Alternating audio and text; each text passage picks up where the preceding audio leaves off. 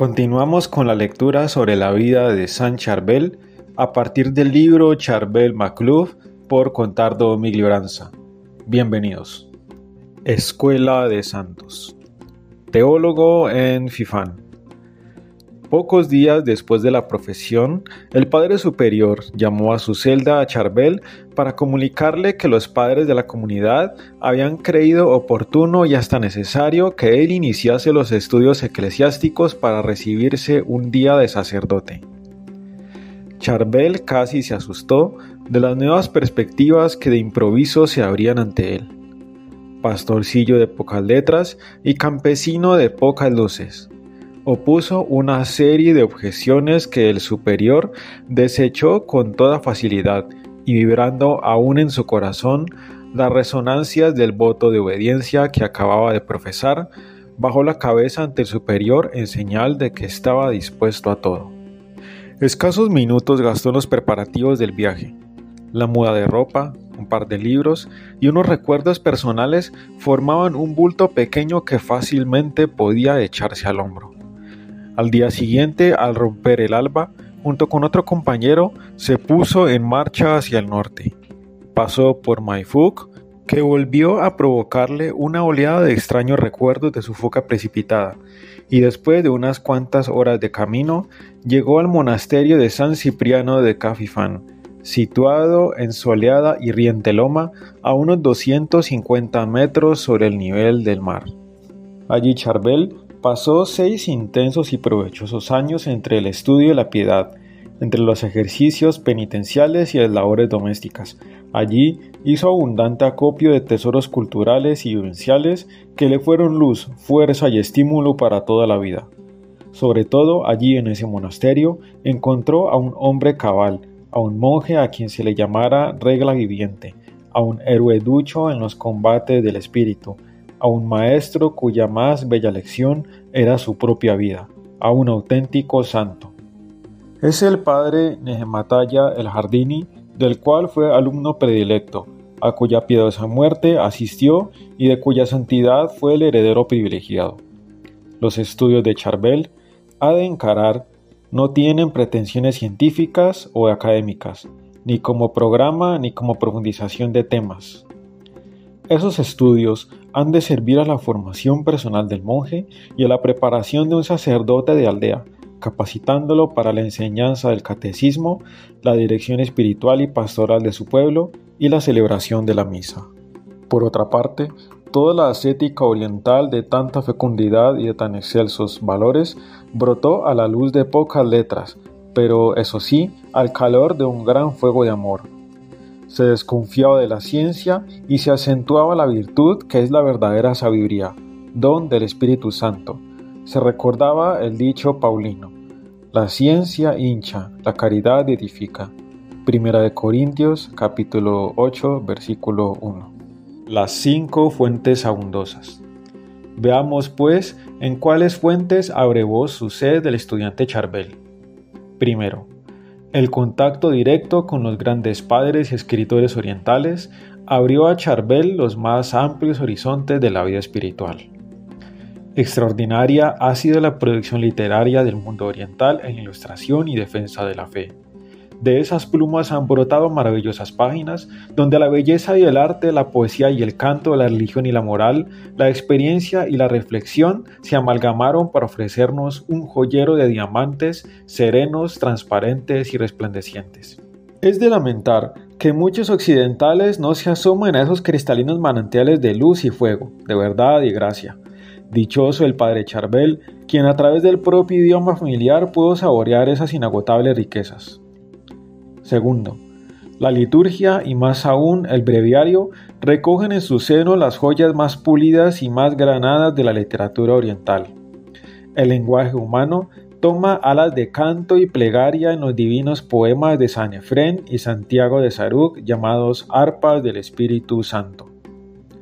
He aquí un brochazo excitante y luminoso de la espiritualidad oriental que Charbel leía a maitines de los sábados. Es un fresco grandioso atestado de las más puras glorias. En la Iglesia Santa se proclama la fe que nos enseñaron los santos padres, sólidas murallas, pastores iluminados, maestros escogidos, exterminadores de toda herejía, Basilio el Gran, Gregorio, Atanasio, la Torre de Verdad, Cirilo, Eustacio, Juan Crisóstomo, el ilustre San Efrén, Santiago de Sarug y San Marón. Tercero, el corazón y la fuente, la luz y la fuerza de toda la teología y de toda vida cristiana es la Biblia. La Sagrada Escritura, la palabra de Dios, el mensaje de alegría y carta de amor que Dios dirigiera a los hombres. Charbel se le acercó como una mesa ya tendida, a un banquete ya preparado, a una norma de vida y salvación. Con ansias de amor, escuchó la palabra viviente del Maestro y la puso en práctica. La Biblia es como el Cristo, como el Cristo dijo, yo soy el camino, la verdad y la vida. Juan capítulo 14 versículo 6. Así es la Biblia, es el camino, la verdad y la vida para el creyente. Cuarto, a un gran maestro en las cosas espirituales y a un guía seguro en los problemas de la teología moral Charbel lo encontró en San Alfonso de Ligorio, el santo napolitano, misionero y doctor de la Iglesia. Las obras de San Alfonso son clásicas en las escuelas por su exquisito equilibrio, por un profundo aliento de piedad, por su carácter eminentemente pastoral.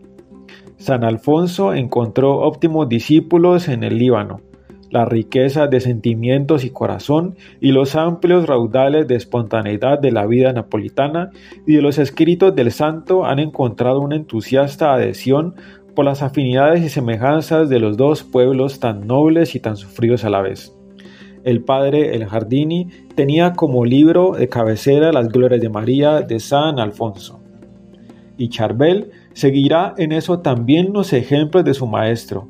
Un testigo dirá que sobresalió en teología moral, la que estudió a fondo tras las huellas de San Alfonso.